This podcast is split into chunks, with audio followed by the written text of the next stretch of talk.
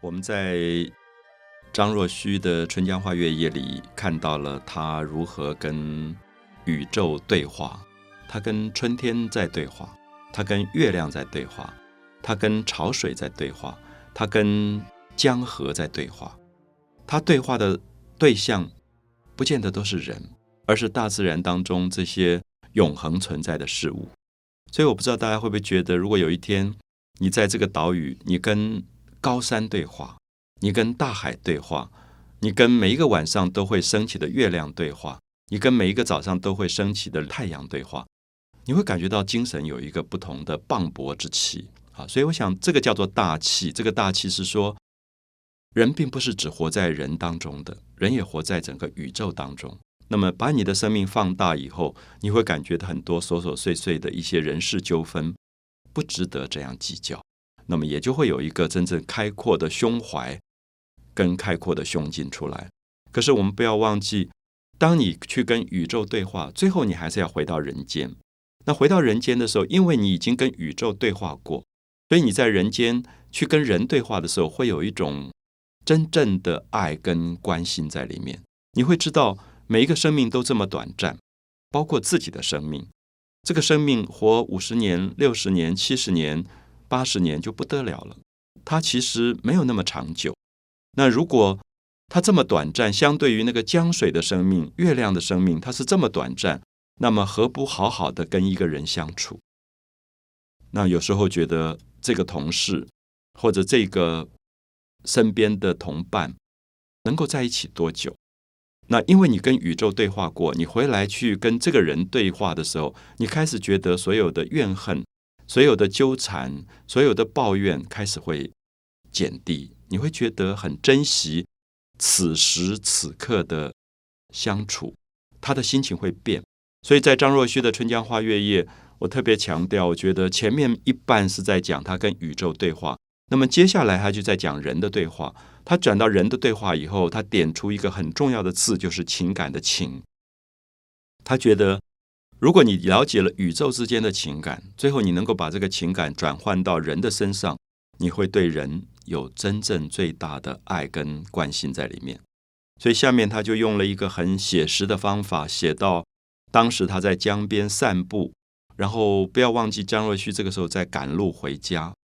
然后，古代赶路回家跟我们今天真的不一样。我们从欧洲、美国飞机一飞就到台湾了，可是当时可能是好几个月都回不到家的，所以他有一点落寞，也有一点孤独，见不到自己亲人的那种孤独。他就看到了天空有一片云在慢慢飘过去，慢悠悠的飘过去，他就写了“白云一片去悠悠”。好，很简单的句子，可是。非常有诗的味道啊！白云一片去悠悠，慢慢慢慢越走越远。清风浦上不胜愁。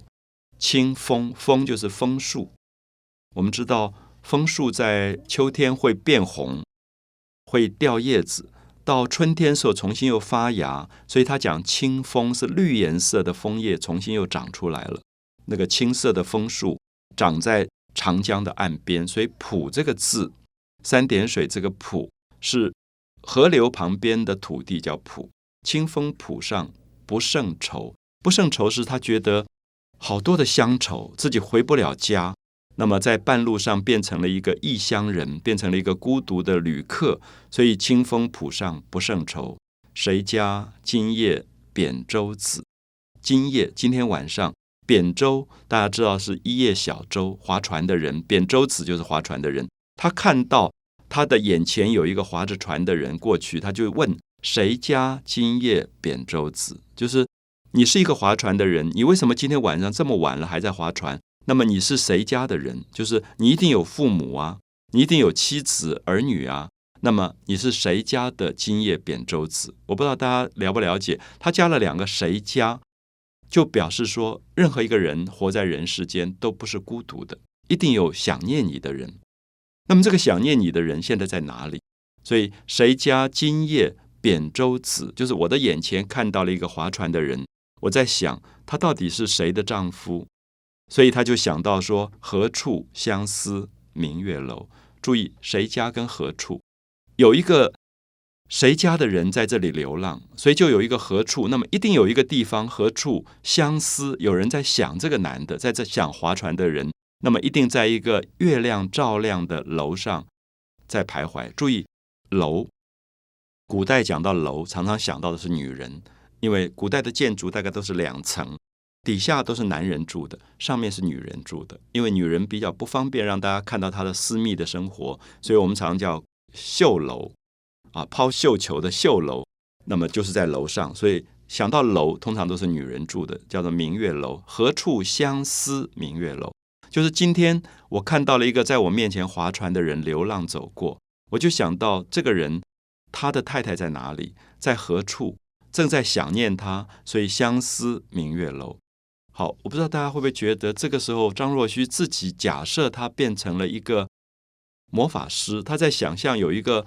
她其实没有看到的女人在楼上走来走去，想念丈夫睡不着觉，所以她说：“可怜楼上月徘徊。”啊，可怜晚上睡不着觉，因为丈夫不在家，很久没有见面了，所以就在楼上走来走去徘徊，走来走去睡不着觉，失眠，然后看着月光。